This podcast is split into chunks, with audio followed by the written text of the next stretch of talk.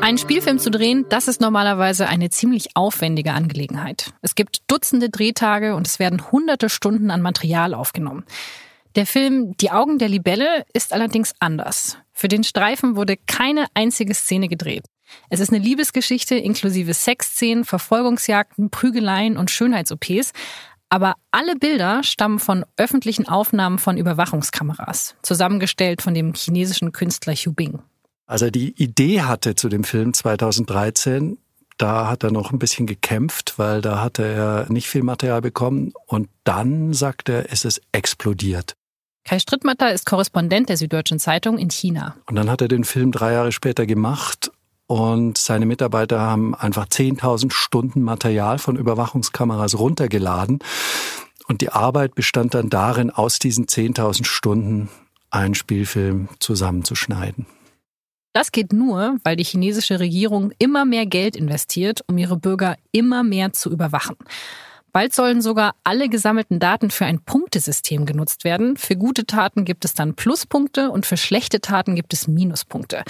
Und je mehr Punkte ein Bürger bekommt, umso mehr Vorteile hat er auch im Alltag. Er bekommt zum Beispiel leichter Kredite oder Rabatte bei Online-Händlern. Wer eine niedrige Punktezahl hat, der darf noch nicht mal Zug fahren. Wohin führt diese Dystopie vom gläsernen Volk? Und wie viel davon wäre auch bei uns in Deutschland möglich? Das klären wir heute bei das Thema. Mein Name ist Laura Terbell und ich freue mich, dass Sie zuhören. Das Thema. Der Podcast der Süddeutschen Zeitung.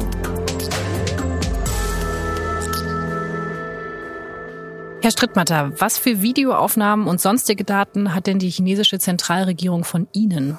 Ich nehme mal an, ziemlich viel. Erstens, weil sie ganz viele von jedem Bürger hat. Der Schübing, der Künstler, hat mir gesagt, dass durchschnittlich ein Bürger einer Stadt pro Tag 300 Mal an einer Kamera vorbeiläuft. Also hat sie von jedem Bürger ziemlich viele Aufnahmen. Von mir vielleicht noch ein bisschen mehr. Ich bin in eine chinesische Gasse gezogen, in so eine Altstadtgasse in Peking in ein altes traditionelles Hofhaus 2012, als ich nach China zurückkam. Und zwei Wochen nach meinem Einzug tauchte auf dem Dach meines Hauses eine nagelneue Überwachungskamera auf, die in meinen Hof gerichtet war. Da wird man doch irgendwie auch relativ schnell paranoid, oder? Sieht man da nicht überall Kameras? Einerseits ja, man wird paranoid. Andererseits sind wir als Journalisten, wissen wir sowieso, wenn wir in einem Staat wie dem chinesischen arbeiten, dass wir natürlich Objekt ständiger Überwachung sind. Wir wissen, dass unsere E-Mails gelesen werden. Wir wissen, dass unsere Telefonate abgehört. Wir wissen, dass Wanzen in unseren Häusern und Büros sind. Und manchmal eben auch so eine Kamera auf dem Dach. Und irgendwann verdrängt man es einfach, weil sonst kann man ja nicht leben. Also man weiß es, aber es ist einem nicht so bewusst die ganze Zeit. Nein, ich meine, wir sind sowieso in einer luxuriösen Position als Ausländer in so einem Land. Wir sind Beobachter. Meistens geschieht uns eigentlich nichts, uns Ausländern. Ja, im Extremfall werden Journalisten aus dem Land geworfen, aber ansonsten kann man eigentlich relativ unbehelligt in Anführungszeichen leben. Das ist natürlich bei chinesischen Bürgern ganz anders. Das heißt, wenn wir aufpassen, dann weniger wegen uns selbst als wegen unserer Gesprächspartner. Das heißt, wir müssen tatsächlich immer die Überwachung durch die Staatssicherheit mitdenken, wenn wir Leute treffen, weil es im Extremfall gefährlich werden kann für die.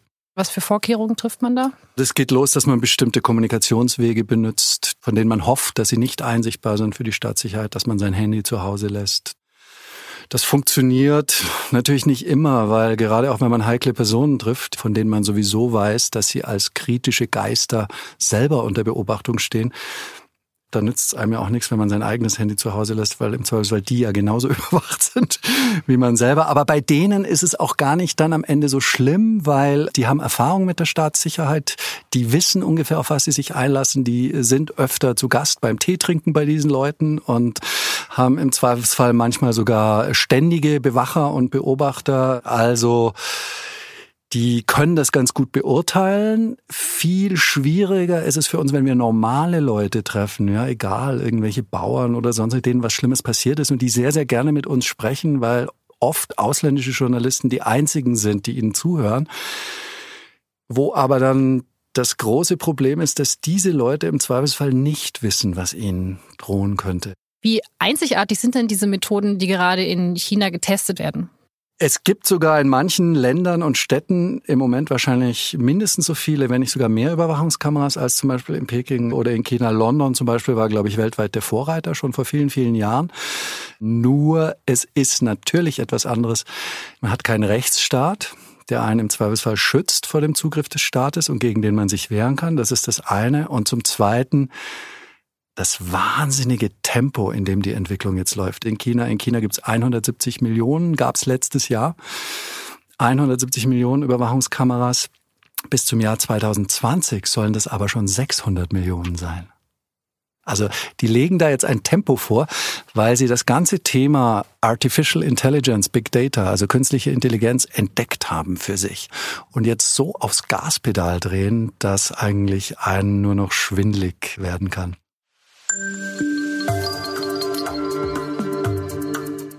Die Überwachung der chinesischen Bürger wird besonders stark vorangetrieben, als 2012 Xi Jinping an die Macht kommt. Zu der Zeit steckt Xis kommunistische Partei gerade in einer Krise. Immer mehr Bürger erfahren, wie korrupt viele Funktionäre und parteinahe Beamte sind. Die Bevölkerung zweifelt an der Regierung und kritisiert sie auch immer lauter, vor allem online. Xi reagiert. Er räumt in der Partei auf und wird so auch einige Konkurrenten los. Anstatt aber das Internet noch weiter einzuschränken, lässt er die Daten der Bürger einfach noch effektiver sammeln und verknüpft sie miteinander. Von jedem Bürger werden außerdem tausende Einträge aus den unterschiedlichsten Ämtern, Unternehmen und Behörden zusammengezogen. So erhöht Xi Schritt für Schritt die staatliche Kontrolle seiner Bürger, ohne direkt die Freiheiten des Einzelnen einzuschränken. Zusätzlich unterstützt seine Regierung die Forschung über künstliche Intelligenz. So werden zum Beispiel Überwachungskameras immer besser.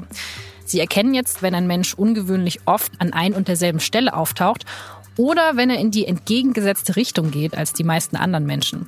Dann schlagen die Computer Alarm und Mitarbeiter können den betroffenen Menschen verfolgen.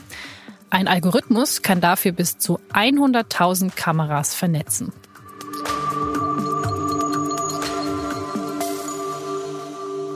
Herr Strittmatter, um mal einen Schritt zurückzugehen, wie hat denn dieser chinesische Überwachungsstaat funktioniert, bevor wir diese 100.000 Kameras und diesen Algorithmus hatten? Wie jeder sozialistische Staat und vielleicht wie jede Diktatur war China eben immer auch ein Staat, in dem der Sicherheitsapparat einfach sehr, sehr stark ist. Also der traditionelle Sicherheitsapparat, ja. Und es gibt die soziale Kontrolle auf dem niedrigsten Level, also sprich in den Nachbarschaften, Leute, die aufeinander aufpassen. Im Falle Chinas ist es so gewesen, dass dieser Sicherheitsapparat, ich sag mal, in den 2000er Jahren eine wahnsinnige Ausdehnung erfahren hat. Als ich ankam, ich war sieben Jahre weg, 2005 bis 2012. Und ich kam zurück in ein Land, wo damals 2012 zum dritten Jahr in Folge das Budget für die innere Sicherheit plötzlich größer geworden war als das Budget für Landesverteidigung. Aber eigentlich haben wir doch in der Zeit immer darüber geredet, dass China jetzt immer demokratischer wird und sich immer mehr öffnet. Das geht doch dann eigentlich total in die entgegengesetzte Richtung. Die Öffnung gab es in Gesellschaft und in Wirtschaft. Es gab immer mehr private Freiheiten für die Menschen. Es gab immer mehr einen besseren Lebensstandard. Aber politisch hat sich dieses System nie gewandelt. Eine Demokratisierung gab es nie in China.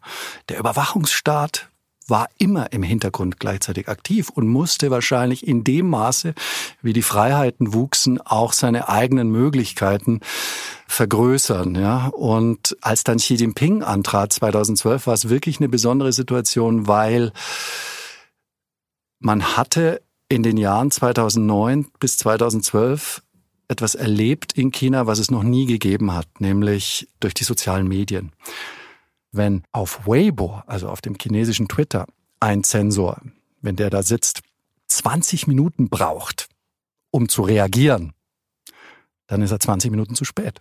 Ja? Weil nämlich, wenn ich mit meinem Handy ja in Guangdong zum Beispiel in der Stadt in Südchina auf der Straße gehe und da prügelt gerade ein Straßenpolizist einen Gemüsehändler zu Boden und der verblutet dann, wie es passiert ist damals irgendwie dann passiert in China mittlerweile nichts anderes als in allen anderen Ländern der Welt auch. Es steht ein Dutzend Leute mit den Smartphones drumherum und nimmt es auf und dann drücken die einfach nur auf den Knopf und zack, raus ist es. Und wenn ich dann jemanden erreiche, der 100.000, eine Million, 10 Millionen Followers hat und wieder auf den Knopf drückt und mein Video und mein Bild nochmal verbreitet, dann hat es ein paar Sekunden gedauert und diese Nachricht haben 20 Millionen Leute gesehen. Und das war die Situation, als Xi Jinping das Amt sein Amt antrat. Auf das musste er reagieren. Und dann hat er eben 2012 beschlossen, wir müssen in der Überwachung jetzt noch einen Schritt weitergehen. Man hätte das doch auch zulassen können, oder? Also wieso hat er sich dann für die komplette Überwachung entschieden? Also er hat gesehen, sein Staat, sein System, vor allem seine Partei, die kommunistische Partei, ist in einer existenziellen Krise. Und Xi Jinping trat an und sagte, Moment mal, ja, wir gehen ja hier denselben Weg wie die Sowjetunion. Und es gibt eine Rede, die geleakt wurde, wo er sagt, Moment, Moment, Moment, was wir jetzt brauchen, ist Disziplin. Die Rückgewinnung der Kontrolle. Die Partei muss wieder alles kontrollieren. Wir brauchen die Disziplin innerhalb der Partei, wir brauchen die Disziplinierung der Gesellschaft. Und die Überwachung ist eins davon. Das Wichtige ist vielleicht zu sehen, dass Xi Jinping, was Xi Jinping jetzt macht, eigentlich die Schaffung von etwas völlig Neuem ist. Was wir jetzt sehen, ist die Entstehung eines ganz neuen Staates. Da passiert was, da entsteht etwas, was es so noch nicht gab. Und was ist das? Er marschiert einerseits zurück in die 50er Jahre, indem er das System wieder sehr viel leninistischer macht, zentralistischer, autokratischer, autoritärer, repressiver. Das ist das, was wir alle kennen. Das ganz Neue, was er jetzt macht, ist, dass er das Ganze mit künstlicher Intelligenz, Big Data und so weiter unterfüttert.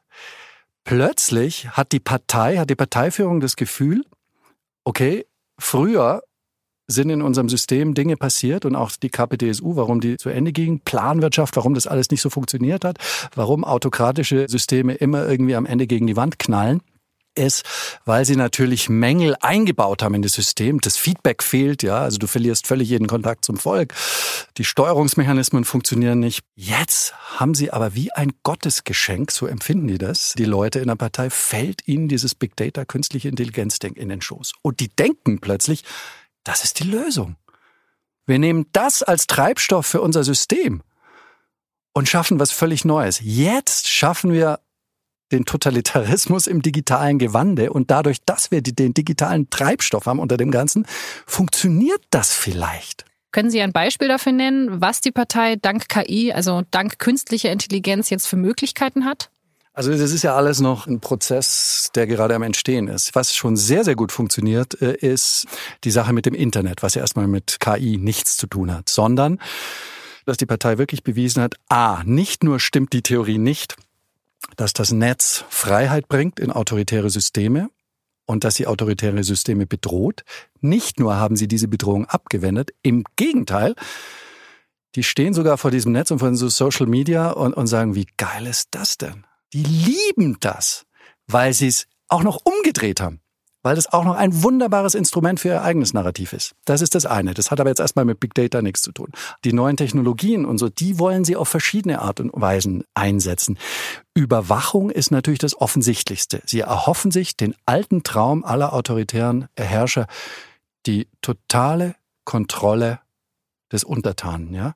Und da passiert in China etwas tatsächlich, also weil ich vorher auch das Wort Totalitarismus gebraucht habe, das war ja auch in den letzten Jahren oft ein Schimpfwort vieler Antikommunisten, die haben gesagt, China ist ein totalitärer Staat, was immer Quatsch war.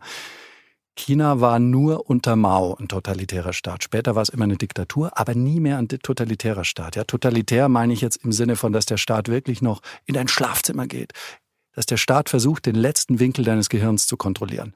Das war China in den letzten 30 Jahren nicht mehr. Das war Mao. Jetzt kommt's aber wieder mit Hilfe von Big Data. Das andere ist tatsächlich, dass sie sich erhoffen, durch Big Data und künstliche äh, äh, Intelligenz einen ganz neuen Steuerungsmechanismus und Krisensteuerungsmechanismus für sowohl die Gesellschaft auch, aber auch zum Beispiel für wirtschaftliche und finanzwirtschaftliche Prozesse zu kriegen, ja. Also, dass sie sich da plötzlich diese Feedback-Kanäle, die so einem autoritären System ja normalerweise fehlen, erhoffen sie sich durch künstliche Intelligenz zu bekommen. Sprich, dass im Finanzsystem, im Wirtschaftssystem, dass die Steuerung besser funktioniert und dass sich vor allem Krisen, sich anbahnende Krisen vorher identifizieren und dann verhindern lassen. Ein Projekt, was gerade getestet wird, ist ja dieses Punktesystem, also dass der Bürger wirklich Minuspunkte bekommt, je nachdem, wie er sich verhält. Wie kann man sich das vorstellen in der Praxis? Wie funktioniert das? Das sind Pilotprojekte, die laufen. Das System nennt sich Auf Chinesisch Huixinjung Tichi, also äh, System für soziale Verantwortlichkeit. Und man kann sich das als Deutscher vielleicht so vom Ausgangspunkt her am besten vorstellen, wenn man sich so ein Ding anschaut wie unsere Schufa. Ja, und das war ehrlich gesagt auch der Ausgangspunkt in China, dass die zuerst dachten, ja, wir müssen unsere Marktwirtschaft, ja, da funktionieren viele Dinge nicht, das müssen wir irgendwie besser in den Griff kriegen, indem wir so ein Bonitätssystem, nennt man das, glaube ich, auch in Deutschland dann, schaffen. Sprich, wenn ich jetzt einen Kredit will bei der Bank, dann guckt die Bank erstmal, bist du eigentlich vertrauenswürdig? Aber in Deutschland heißt es natürlich, bist du finanziell vertrauenswürdig? Und die Kommunistische Partei hat sich hingestellt und gesagt, genau sowas brauchen wir auch. Aber wieso sollen wir denn da aufhören bei deiner finanziellen Geschichte? Uns interessiert nicht nur, ob du früher deine Kredite zurückbezahlt hast, sondern, und das hat mir wortwörtlich der Professor gesagt, den ich da als allererstes interviewt habe, Jetzt wirklich, Herr Strittmatter, wenn ich sehe, wie Sie Ihre Eltern behandeln zum Beispiel, wie Sie mit Ihrer Familie, mit Ihren Kollegen umgehen, wie Sie sich draußen auf der Straße, im Straßenverkehr benehmen, das sagt mir doch viel mehr über Ihre Vertrauenswürdigkeit. Das wollen wir alles wissen. Okay, ich dachte, wenn man in München eine Wohnung sucht, muss man sich schon ausziehen. Aber ja, da musste ich noch niemandem erzählen, wie oft ich meine Eltern anrufe. Das stimmt. Wie laufen denn die ersten Pilotphasen? Weiß man schon, wie gut es funktioniert im Alltag? Das ist natürlich schwierig, weil also auch dieses soziale Verantwortlichkeitssystem, das soll wirklich am Ende ein System sein, dass das Verhalten eines jeden Bürgers eben in finanzieller, ökonomischer Hinsicht, aber auch sein soziales Verhalten und sein moralisches Verhalten beurteilt. Den ganzen Tag wirst du beobachtet, wird dein Verhalten aufgezeichnet und am Ende, das ist die Vision, es wird idealerweise alles live aufgezeichnet, beurteilt und am Ende sanktioniert. Sprich, für gutes Verhalten wirst du belohnt, für schlechtes Verhalten wirst du bestraft. Und im Idealfall macht das alles der Computer, der Algorithmus. Es gibt, ich sage mal ein ganz konkretes Beispiel. Also eines der Pilotprojekte ist Shanghai. Und was die Shanghaier gemacht haben, Ende 2016, glaube ich, sie haben eine App auf den Markt gebracht. Das App heißt der ehrliche Shanghaier. Und man meldet sich an bei dem App, indem man sein Gesicht scannt. Ja? Dieses App erkennt dich automatisch, weil du mit Dutzenden von Fotos sowieso registriert bist bei verschiedenen Shanghai Behörden. Und als ich die besucht habe letztes Jahr, die Behörde, die dafür zuständig war, haben die mir dann erzählt, okay, und in dem Moment, wo dann dein Gesicht gescannt wird und wo du erkannt wirst, ruft diese App insgesamt mehr als 5000 Einzelinformationen über dich ab, die bei insgesamt ungefähr 100 verschiedenen Ämtern und Behörden über dich registriert sind. Steueramt, Verkehrsamt, bist du schwarz U-Bahn gefahren und so weiter und so fort. Und dann rechnet diese App noch ein sehr grobes, das ist, diese App ist nicht verpflichtend, die ist freiwillig und die ist auch mehr so ein Gadget im Moment noch. Äh, die spuckt dann am Ende eine von drei Bewertungen aus. Du bist ein guter Shanghaier, ein Solala Shanghaier oder ein schlechter Shanghaier. Und wenn du jetzt zum Beispiel ein guter Shanghaier bist, dann musst du beim nächsten Mal, wenn du in die Bibliothek gehst, keine Kaution bezahlen und darfst die Bücher kostenlos ausleihen. Das ist ja sehr interessant, wie die Bevölkerung auch mit diesen Technologien umgeht. Diese App kann man sich freiwillig runterladen, da wird keiner dazu gezwungen.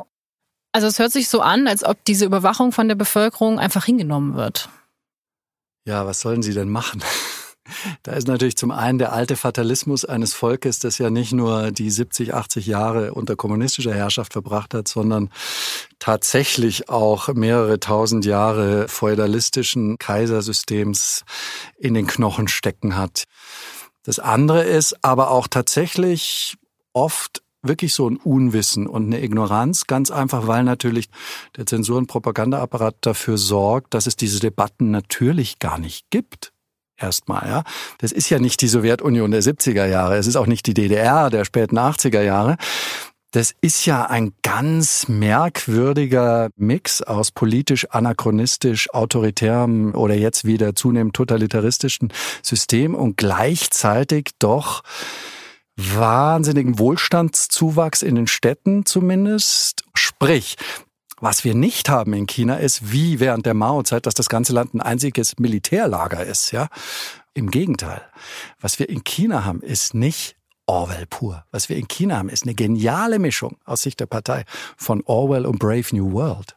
Wir haben Leute, die sich auch ermutigt durch das System stürzen ins Geldverdienen, in den Kommerz, in den Konsum. Ich habe in meinem ganzen Leben keine so konsumorientierte und konsumistische Gesellschaft gesehen wie die chinesische, also Amerika vielleicht noch, ja.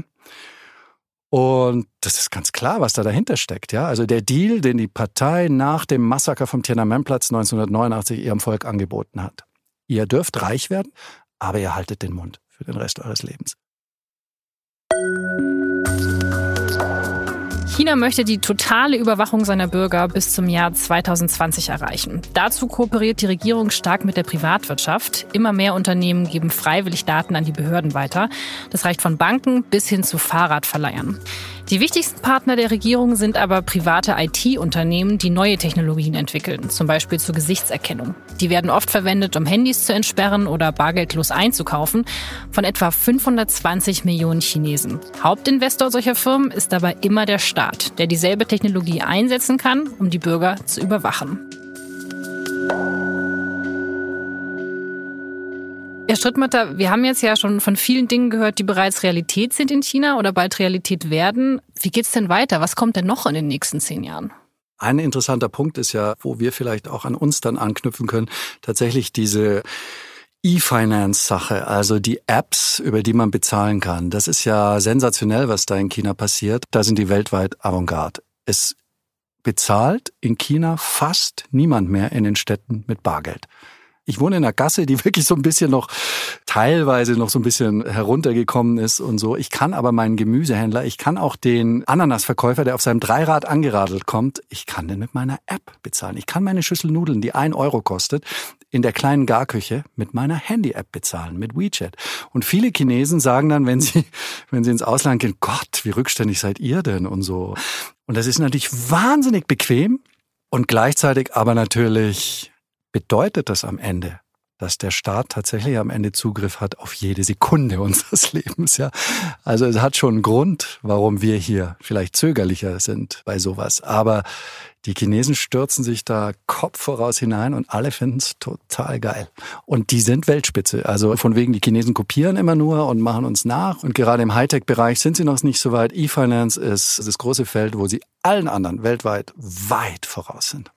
Also, dass der Staat eben diese digitalen Technologien zur Überwachung nutzt, ist das eine. Aber das andere ist natürlich, dass die Wirtschaft deshalb total auf dieses Thema aufspringt und neue Technologien entwickelt, die dann ja auch in anderen Ländern verwendet werden können. Werden diese Technologien dann auch exportiert und in westlichen Ländern verwendet? Das ist natürlich das Ziel. Also WeChat und Alipay versuchen das auch. Ich weiß nicht, ob das bei denen gelingt am Ende, weil ich glaube schon, dass da das Bewusstsein in den westlichen Ländern wächst und dass man da sagt, Moment mal, also wieso sollte ich denn zum Beispiel WeChat als Messaging-App benutzen, wenn ich weiß, dass da die Regierung eines fremden Staates wahrscheinlich Zugriff drauf hat. Also das vielleicht weniger, aber wo sie ganz klar glaube ich, auch Exportchancen haben, ist tatsächlich der ganze künstliche Intelligenzbereich, weil da sind sie vielleicht noch nicht Weltspitze, weil die USA ihnen doch in vielem noch voraus ist.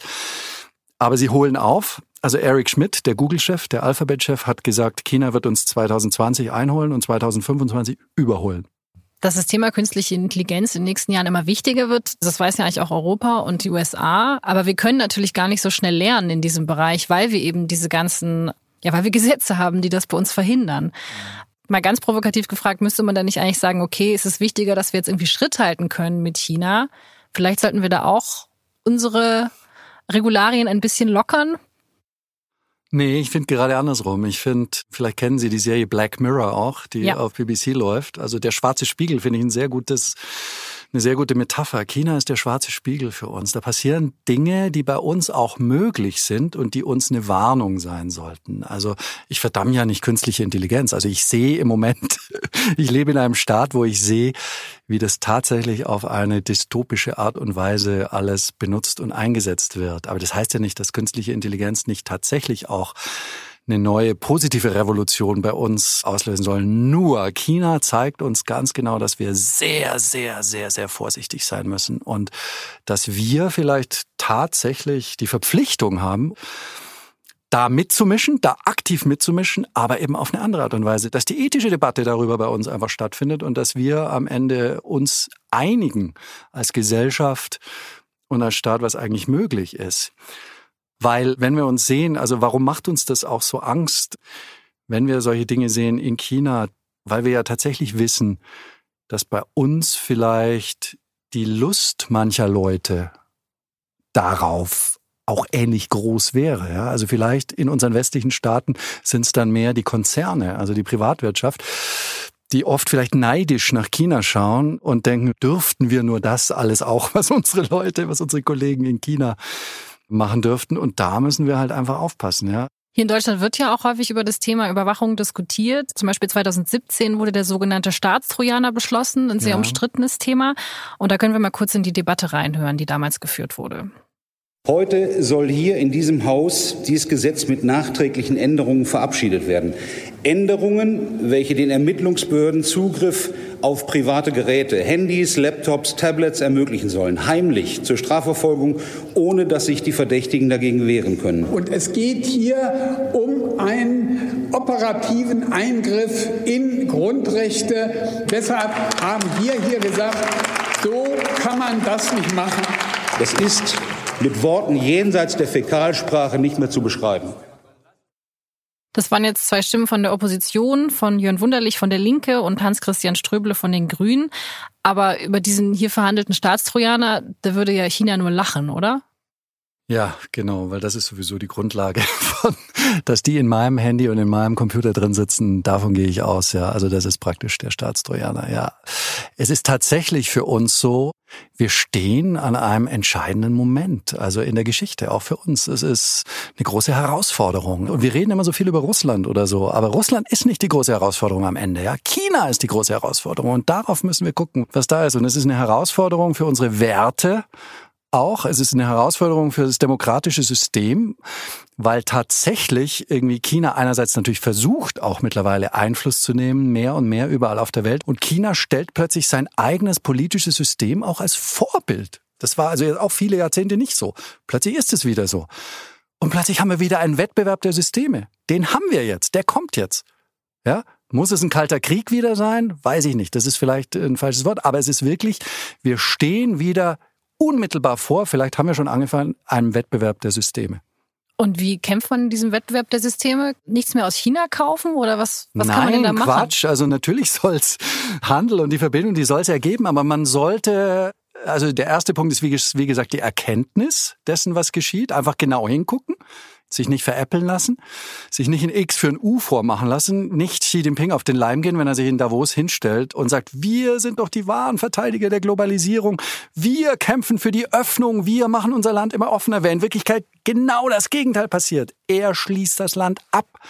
Erstens genau hingucken und zweitens dann einstehen für unsere Werte. Und das ist vielleicht der Hauptpunkt. Also wenn ich eben sehe, wie zum Beispiel Daimler darauf reagiert hat, in seiner Angst, die kommunistische Partei könnte ihn einen Spruch auf Instagram übel nehmen, wo sie den Dalai Lama zitiert haben. Mit einem total harmlosen Kalenderspruch, der überhaupt nichts mit Politik zu tun hatte. Weltweit, das war auf dem Instagram-Kanal, der in China sogar selber verboten ist. Die Chinesen eigentlich offiziell konnten das nicht mal sehen. Und dann gehen sie vor der kommunistischen Partei in die Knie mit einer Wortwahl, die eindeutig aus dem Propagandahandbuch der KP stammt, wo man sich wirklich fragt, ja meine Güte, jetzt lassen Sie sich schon die Sprache von der KP diktieren. Und dann legt eine Woche später der Vorstandschef Herr Zetsche auch noch nach und wirft sich auch noch in den Staub. Und das ist etwas, wo ich denke, wow, ein bisschen mehr Selbstbewusstsein, ein bisschen mehr Einstehen für unsere Werte, das wäre ja das Einfachste. Nicht nur die Politik, auch die Privatkonzerne sollten sich selbstbewusst gegenüber China geben. Was ist denn mit der Zivilgesellschaft? Was können wir denn machen? Was wir machen können, ist für die Demokratie einstehen einfach, ja. Das ist schon mal das Erste. Und das ist ja nicht nur im Zusammenhang mit China, sondern es hängt ja irgendwie dann wirklich alles miteinander zusammen, ja. Auch die russische Einflussnahme, auch die Bedrohung durch den Rechtspopulismus. Am Ende am Ende ist das ja alles Teil der großen Herausforderung. Und China ist auch Teil der großen Herausforderung. Und dann, wenn es um Zivilgesellschaft geht, sollten sich vielleicht vor allem jene angesprochen fühlen, die tatsächlich im Kontakt stehen mit China. Ja? Egal, ob das die Stiftungen sind oder Universitäten, Konfuzius-Institute. Ich meine, wir haben an den deutschen Universitäten eingebettet nicht nur den chinesischen Staat, sondern praktisch die kommunistische Partei über die Konfuzius-Institute. Ja. Wann hat es denn das jemals gegeben? Jedes Land hat seine Kulturinstitute. Wir haben das Goethe-Institut, die Engländer haben den British Council. Aber das sind unabhängige Institute in den jeweiligen Ländern, die haben da ihr Häuschen und dann machen sie ihr Programm und dann geht man da hin oder man geht da nicht hin. China ist das einzige Land, das seine Konfuzius-Institute in die Universitäten des Gastlandes wirklich einbettet mit gemeinsamer Finanzierung durch den chinesischen Staat und der jeweiligen Universität. Ich meine, hätten wir das mit den Russen jemals gemacht? Wir machen es ja nicht mal mit den Spaniern und mit den Franzosen und mit den Engländern. Wieso um alles in der Welt machen wir das mit den Chinesen? Solche Dinge. Thinktanks. China hat so viel Geld jetzt im Moment und wirft mit diesem Geld um sich und versucht sich natürlich auch Einfluss zu kaufen.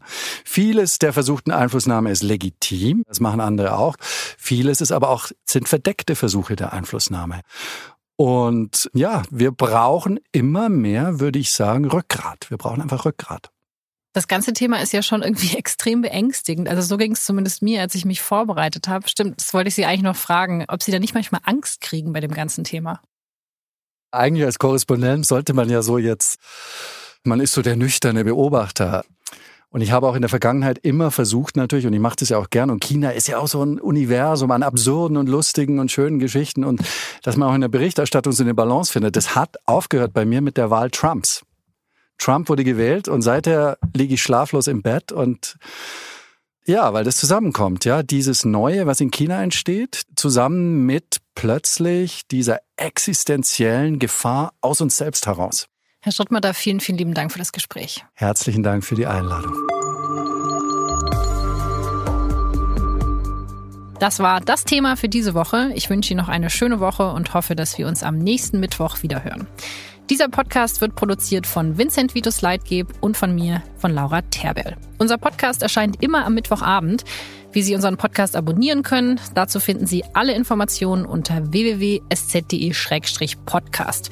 Dann verpassen Sie auch in Zukunft keine Folge mehr. Wenn Ihnen das Thema gefällt, wenn Sie Anregungen, Ideen oder auch Kritik für uns haben, dann schreiben Sie uns doch eine Mail an podcast.sz.de oder kommentieren und bewerten Sie diesen Podcast auf iTunes. Ich sage ganz herzlichen Dank fürs Zuhören. Bis nächste Woche.